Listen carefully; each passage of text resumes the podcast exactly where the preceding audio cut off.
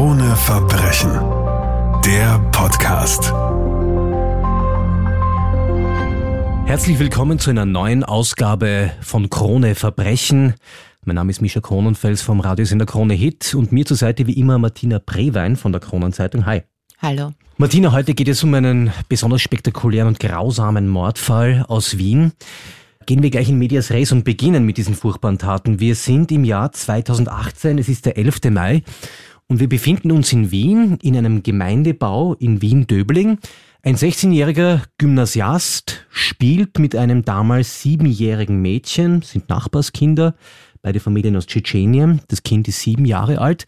Eigentlich nichts besonders Ungewöhnliches, aber dieser Tag wird blutig enden, Martina. Ja, also das Mädchen hat, die siebenjährige Hadischat, wie so oft am Nachmittag im Hof gespielt, mit anderen Kindern auch. Und dürfte dann, also das würde wahrscheinlich der Grund gewesen sein, also sie kannte den Robert K. sehr gut, also schon von klein an.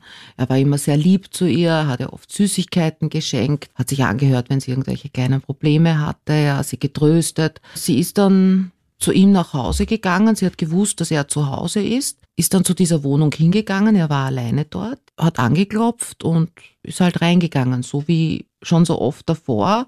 Sie haben dann zusammen ein Eis gegessen. Da dürfte alles noch relativ normal gewesen sein. Dann haben sie sich auf die Couch im Wohnzimmer gesetzt. Ähm, er hat ihr auf seinem Tablet ein paar äh, Comics gezeigt. Dann plötzlich hat er das Mädchen zu würgen begonnen, fast bis zur Bewusstlosigkeit ist dann in die Küche marschiert, hat ein Messer geholt, hat das Mädchen dann in das Badezimmer geschleppt und dort unter der Dusche hat er ihm die Kehle durchgeschnitten.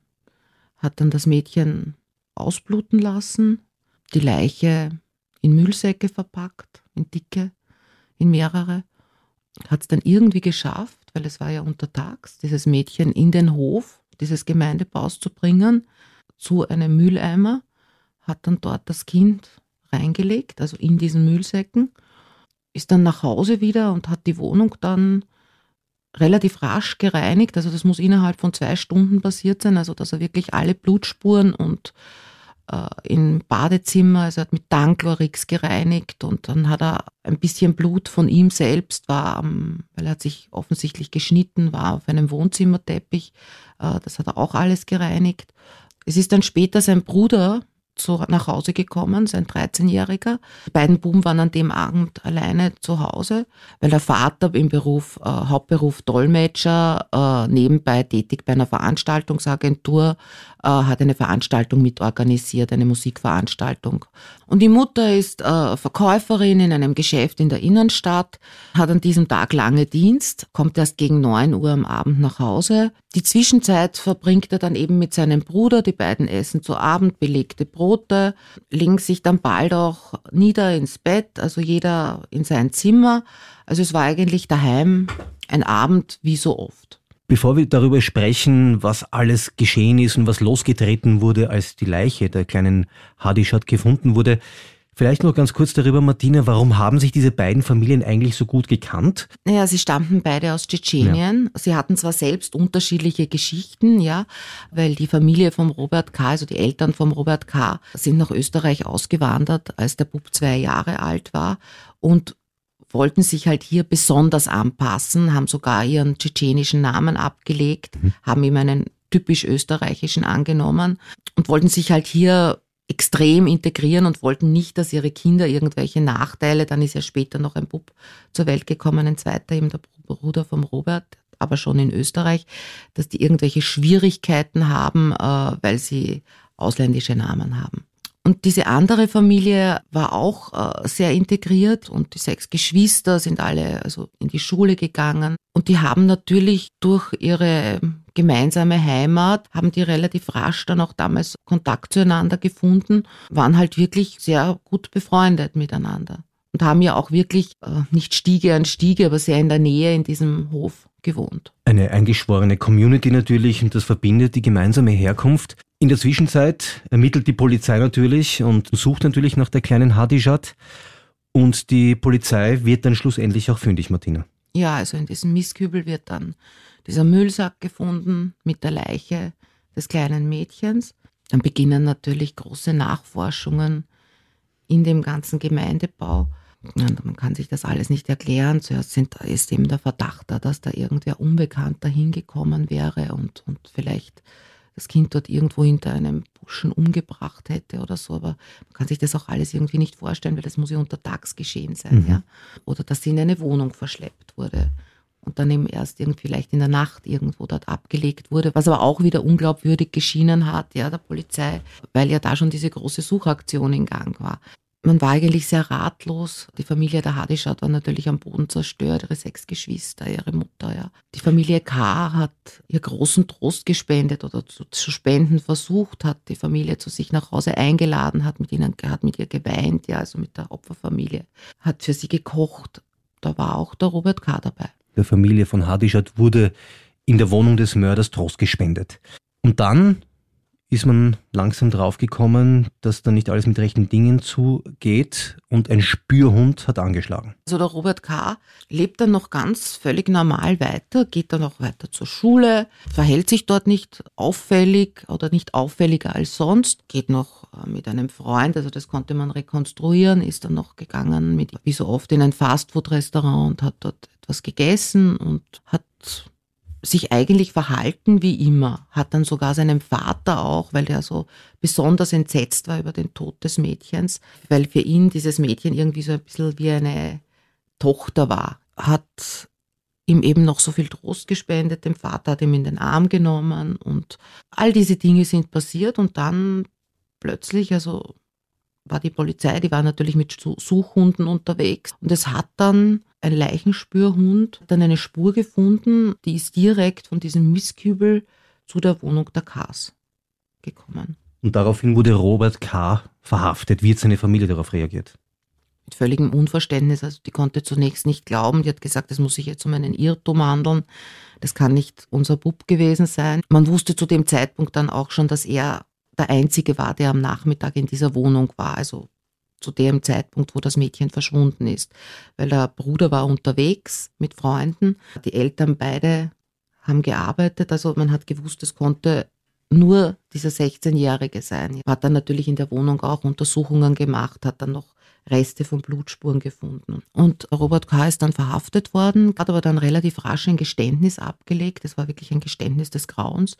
Äh, er hat zunächst gesagt, ja, er wollte an diesem Tag eben einfach irgendjemanden umbringen. Also er hat diese unbändige Lust in sich verspürt zu töten und dass die kleine Hadischat ein Zufallsopfer gewesen ist. Also er hat gesagt, es hätte jeden anderen auch treffen können, aber sie hat sich so angeboten sozusagen, weil sie zu ihm nach Hause gekommen ist und dann hat er sich gedacht, sie ist auch ein leichtes Opfer, weil sie ist mit ihm alleine in der Wohnung und der hat schon lange davon geträumt, jemanden umzubringen. Er wollte schon lange jemanden umbringen und an diesem Tag war eben der Drang danach extrem groß. Robert K. ist somit in Haft und die Ermittlungen laufen natürlich weiter. Und was wurde jetzt eigentlich im Zuge dieser Ermittlungen über diesen 16-jährigen Gymnasiasten bekannt? Es war so, dass er in der Schule sich doch ein wenig auffällig verhalten hat, was bis dahin eigentlich dort in dem Gemeindebau niemand gewusst hat. Er hat manchmal Messer in die Schule mitgenommen, hat auch Mädchen mit dem Umbringen bedroht. Das hat aber niemand wirklich ernst genommen dort. Ansonsten hat er sich sehr angepasst verhalten. Also er hat äh, in dem Gemeindebau war er so als lieber, braver Musterschüler eigentlich bekannt und hat, also es war so, er war so ein Bursch, der alten Damen geholfen hat, ihre Einkaufstaschen nach Hause zu tragen. Er hat mit den Kindern im Hof gespielt sehr oft, hat ihnen beim Bälleflicken geholfen, ja. Er galt wirklich als so ein braver Bub, der auch nicht besonders viel weggeht, außer hier und da eben mal in ein Fastfood-Lokal, sehr viel Zeit zu Hause verbringt. Also eigentlich ein vielleicht ein bisschen introvertierter, aber nicht zur Gewalt neigender Bursch. Also er wurde auch von den ganzen Bewohnern in dem Gemeindebau nicht so beschrieben, ganz im Gegenteil. Was der Robert allerdings nicht weiß, ist, dass während er in Haft sitzt, per Video überwacht wird. Und da konnten sich die Ermittler natürlich ein Bild machen davon, wie er wirklich ist. Er hat sich sehr auffällig verhalten. Er war in einer Einzelzelle untergebracht und war videoüberwacht, weil man auch die Angst hatte, erstens wegen seines jungen Alters und weil man auch die Angst hatte davor, dass er möglicherweise sich umbringen könnte. Diese Videos haben sich dann Gefängnispsychologen auch angesehen natürlich, vor allem weil die Justizwachebeamten sie auch alarmiert haben, weil dieses Verhalten dieses Burschen einfach nicht normal war. Also immer wenn er nicht allein in der Zelle war, also wenn Justizwache bei ihm Amte bei ihm in der Zelle waren, war er wie immer höflich, ruhig, hat freundlich gefragt, ob er irgendetwas haben kann. In dem Moment, wo er alleine war, hat er angefangen zu sprechen, offenkundig mit irgendwelchen Fantasiefiguren, hat sich auch verfolgt gefühlt, also hat sich teilweise am Bett äh, zusammengekrümmt in Angst davor, dass er umgebracht wird. Und dadurch, dass das so viele Tage so gegangen ist, hat man auch nicht gedacht, dass das jetzt geschauspielert sein kann, weil durchgängig kann jemand niemand so etwas spielen. Also es kann nicht durchgängig jemand den Verrückten spielen oder dauernd mit irgendjemandem reden oder Todesangst in den Augen haben. Und im Zuge dieser Gespräche mit den Gefängnispsychologen sind dann noch weitere Details aus dem Leben des Robert K. herausgekommen, die alle sehr surreal wirken. Was hat er da eigentlich erzählt? Also er wollte zuerst gar nicht über sein wahres Ich sprechen, weil er Angst hatte, das hat er dann später gesagt, ja, er hat Angst gehabt, dass er für verrückt erklärt wird. Und das fürchterlichste war, wäre für ihn gewesen, hat er immer gesagt, dass er in eine Irrenanstalt kommt. Auf jeden Fall haben, haben dann wirklich die Gefängnispsychologen es auch geschafft, mit ihm zu sprechen über sein Ich, über seine Gedanken oder was da passiert, wenn er so zusammengekrümmt in dieser Zelle liegt oder wenn er da spricht mit irgendjemandem, der gar nicht da ist.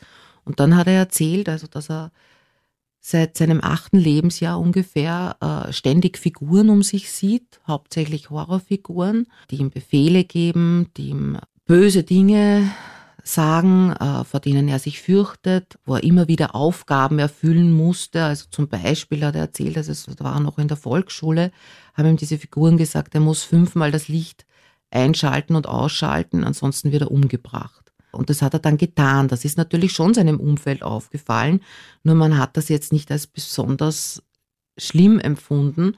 Und mit der Zeit hat er auch gelernt, das vor der Außenwelt zu verbergen. Also diese Aktionen irgendwie ganz heimlich zu machen und so, um sich sozusagen damit nicht zu outen. Er hat dann auch später dann schon begonnen, im Internet zu googeln äh, nach Schizophrenie. Also er dürfte sich selbst eine Diagnose gestellt haben. Bleiben wir vielleicht noch bei den Figuren, die er sich entweder ausgedacht hat oder die aus seinen Augen tatsächlich da waren und sind. Du schreibst in deinem Artikel in Krone Verbrechen darüber, dass er mit imaginären Schaben, mit imaginären Katzen gesprochen hat. Und das Ganze vielleicht auch befruchtet äh, davon, dass er ständig mit Horrorliteratur zu tun hatte, mit Videogames, die solche Zombies und Monstern beinhaltet haben. Es dürfte sich bei ihm wirklich mit der Zeit, weil er hat auch dann gesagt, er hat seit seinem sechsten Lebensjahr täglich äh, bis zu acht, zehn Stunden vor dem Computer verbracht. Mhm.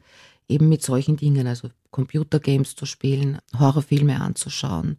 Dann später hat er begonnen, Bücher über Serienkiller zu lesen, die er bewundert hat, ja es sind immer mehr diese Gestalten aufgetreten, die teilweise auch entsprungen sind wahrscheinlich aus diesen Filmen und aus diesen Videogames. Er hat sie beschrieben also als Figuren, also die Fratzen haben, die blutige Gesichter haben, ja, also wo die Hälfte fehlt. Er hat aber auch gute Figuren an seiner Seite gehabt, mhm. ja.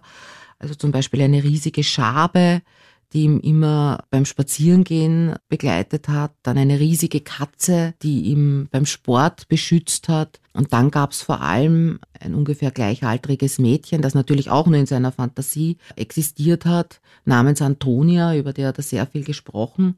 Da hat er gesagt, sie ist seine fixe Freundin, er kennt sie seit seiner Kindheit. Sie haben zunächst miteinander gespielt, immer in der Kindheit, und ist ein wunderschönes Mädchen, das goldene Haare hat, rote Augen die war auch bei Familienfesten dabei, sagt er. Und er hat sich immer gewundert, dass dieses Mädchen außer ihm niemand sieht. Aber sie war halt dann immer mehr an seiner Seite, hat dann auch bei ihm geschlafen und hat dann mit ihr auch eine sexuelle Beziehung gehabt. Also das alles hat er dann erzählt. Da muss man sich natürlich als Zuhörer die Frage stellen, kann es tatsächlich sein, dass der Familie solche Eigenwilligkeiten nicht aufgefallen sind? Ja, also er war schon immer ein Kind, das eher introvertiert war. Und natürlich durch seine, sein vieles Computerspielen hat er sich halt sehr viel zurückgezogen, auch in sein mhm. Zimmer. Also man muss auch dazu sagen, dass seine Eltern beide sehr viel gearbeitet mhm. haben, da untertags auch nicht so viel zu Hause waren, ja. Das haben die Eltern dann auch in, in Vernehmungen gesagt. Es war schon so, dass er als Kind halt sehr viel in seinem Zimmer auch manchmal geschrien hat, weil er sich gefürchtet hat. Sie haben das aber halt als normal empfunden, weil, weil ja bekannt ist, dass Kinder auch öfters mal in der Nacht Albträume haben oder, oder sich fürchten davor, dass jetzt irgendwer in ihr Zimmer kommt. Sie haben dann den Buben immer getröstet und er hat auch nie etwas über diese Fantasien gesprochen. Und wenn er irgendetwas darüber gesprochen hat, anfangs ein wenig, dann haben die Eltern gedacht, das war ein Albtraum. Und später mit der Zeit dann hat er natürlich diese Fantasien überhaupt nicht mehr nach außen getragen, ja. Er war ja auch eigentlich magersüchtig. Er hat, es hat sich niemand erklären können, warum er so extrem dünn war. Hat dann immer vor den Eltern auch so getan, als würde er essen, hat aber nur in Gesellschaft gegessen. Und dann halt wenig und hat dann auch gesagt, ja, ich war schon vorher mit einem Freund essen, was er mit durchaus, und das war auch dass er das durchaus auch gemacht hat, mit einem Freund irgendwo hinzugehen. Allerdings hat er dann nur das an dem Tag gegessen und vielleicht am nächsten Tag gar nichts. Und er konnte sogar also seine Magersucht vor den Eltern verbergen. Er hat also für alle Lebenslagen sozusagen Taktiken entwickelt, wie er es schafft, weiterhin für sich isoliert zu bleiben und dass ja keiner was mitbekommt. Im Zuge des Prozesses, der dann 2020 stattgefunden hat, gab es natürlich auch viele Expertenmeinungen zu diesem äh, jungen Gymnasiasten und die unterscheiden sich wahnsinnig. Es gab verschiedene, also insgesamt dann vier Experten, die ihn untersucht haben. Mhm. Es wurde dabei festgestellt, also da waren sich schon die Experten einig, dass natürlich dieser Einfluss von Computerspielen, von Horrorfilmen irgendwie da war, dass sich in seiner Psyche, also dass er diese Figuren in die Realität übernommen hat. Allerdings war es so, dass ihn zwei Gutachter für zurechnungsfähig erklärt haben, zunächst, also schon als psychisch schwer gestört, aber als zurechnungsfähig. Sie haben gesagt, also er hat gewusst, was er tat, als er Hardishat umbrachte. Er hat ja dann auch ein anderes Tatgeständnis abgelegt zuletzt. Ja, er hat dann gesagt, es war ja nicht so, dass er einfach an diesem Tag die Lust zum Töten hatte. Er hat schon lange, ganz lange die Lust am Töten gehabt. Aber es war so, dass diese Stimmen, die immer wieder mit ihm gesprochen haben, ihm an diesem Tag den Befehl gegeben haben, dieses Mädchen zu töten und er konnte sich quasi nicht dagegen wehren. Stimmen hören spricht für Schizophrenie, mhm. wenn man dem Burschen jetzt glaubt. Es haben eigentlich alle Gutachter festgestellt, dass er schizophren ist. Allerdings haben zunächst einmal zwei Gutachter gesagt, er ist erst nach der Tat schizophren geworden, auch noch durch diese Eindrücke dieser Tat, während ein anderer Gutachter gemeint hat, er leidet an vulnerabler Schizophrenie. Also das heißt, an kindlicher Schizophrenie, das ist noch relativ wenig erforscht. Bis vor einigen Jahren war es halt so, dass man dachte, Schizophrenie kann erst so im jungen Erwachsenenalter auftreten, also ungefähr ab 18, 19. Kinder können zwar Vorzeichen davon haben, aber noch nicht wirklich an Schizophrenie erkrankt sein. Wissenschaftliche Untersuchungen ergeben aber mittlerweile, dass auch Kinder schon schizophren sein können. Und dieser eine Gutachter äh, hat gemeint, also nach vielen Gesprächen mit ihm, weil er, weil der Bursch auch offenkundig ihm sehr glaubwürdig vermittelt hat, dass er diese Stimmen ja schon seit seinem achten Lebensjahr gehört hat und ständig Befehle bekommen hat und diese Fantasiefiguren gesehen hat, hat gesagt, also er ist schizophren und damit nicht zurechnungsfähig. Dann wurde noch eine Obergutachterin bestellt. Die hat sich dann wieder den ersten beiden Gutachtern angeschlossen und hat gemeint, ja, das ist aufgrund dieser vielen, dieser Konsumation der vielen Videospiele passiert, dass er quasi so verrückt geworden ist, ja, aber er wusste trotzdem, was er tat an dem Tag, an dem er die Hadishat umgebracht hat, dass er zu einer ganz normal zu einer Haftstrafe verurteilt werden kann. Das letztgültige Urteil war dann im Februar 2022. Mhm. Da wurde er für zurechnungsfähig erkannt und gleichzeitig wurde natürlich gesagt, dass er eine schwere äh, Persönlichkeitsstörung hat. Und er wurde zu zwölf Jahren Haft plus Einweisung in eine Anstalt für geistig abnorme Rechtsbrecher verurteilt. Erst wenn er völlig gesund ist und nicht mehr diese Wahnvorstellungen hat, könnte er überhaupt jemals aus der Haft entlassen werden. Und ist das denkbar? Was sagen da Experten? Es ist so, dass bei ihm offenkundig die Therapien Da behandelt man sehr viel mit äh, Medikamenten, nur teilweise anspringen. Also er kennt mittlerweile, dass er etwas Unrechtes getan hat.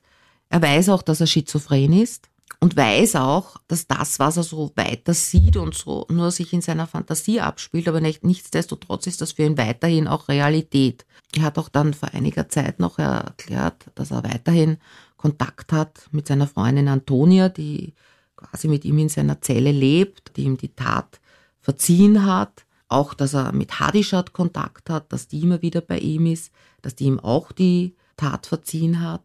Er lebt da ein bisschen in seiner Fantasiewelt halt weiter, obwohl er natürlich gleichzeitig weiß, dass das, was er sieht, nicht wirklich real ist. Und er sagt selbst, er weiß nicht, ob er jemals wieder gesund werden kann. Robert K. sitzt nun seine Haft ab.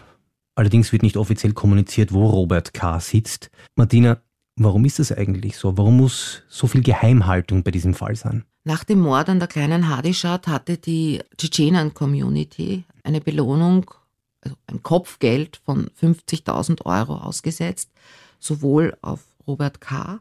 als auch auf seine Familie. Mhm ab Bekanntwerden der Tat wurde die Familie auch dann unter Polizeischutz gestellt. Also die ist gar nicht mehr dann wirklich in ihrer Wohnung gewesen, ja. Und wurde dann quasi wie ein Zeugenschutzprogramm eigentlich, so wie es normalerweise Kronzeugen bekommen, wurden die verfrachtet in ein anderes Land, weil mhm. sie hier eben unter großer Gefahr waren. Also sie leben jetzt an einem vollkommen anderen Ort unter falschem Namen.